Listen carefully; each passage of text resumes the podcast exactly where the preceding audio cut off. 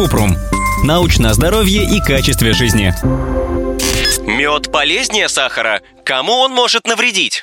Мед состоит из воды, двух простых сахаров, фруктозы и глюкозы, сложных сахаров, минералов, витаминов и белков. Некоторые из этих ингредиентов обладают антиоксидантными свойствами и могут быть в целом полезны для здоровья сердца. Мед, вероятно, безопасен в качестве натурального подсластителя, средства от кашля и местного средства для лечения мелких язв и ран.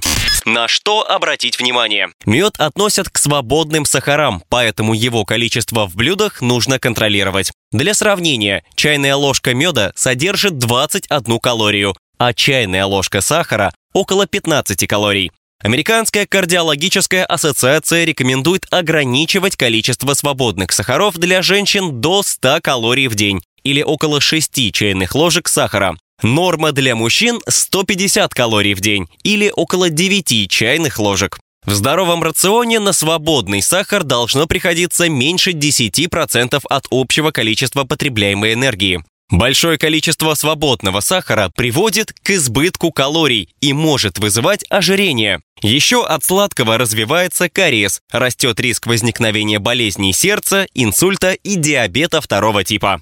Мед для детей. Детям до года мед нельзя. Есть риск развития детского ботулизма. Это редкое, но серьезное заболевание желудочно-кишечного тракта, которое вызывают споры Clostridium botulinum. Бактерии из спор могут расти и размножаться в кишечнике ребенка и выделять ботулотоксин. Он попадает в кровь и нарушает процессы нервно-мышечной передачи. У ребенка развивается запор, слабость в мышцах лица, рук, ног и шеи, проблемы с дыханием и глотанием. Если вовремя не начать лечение, ребенок может перестать двигаться, есть и дышать.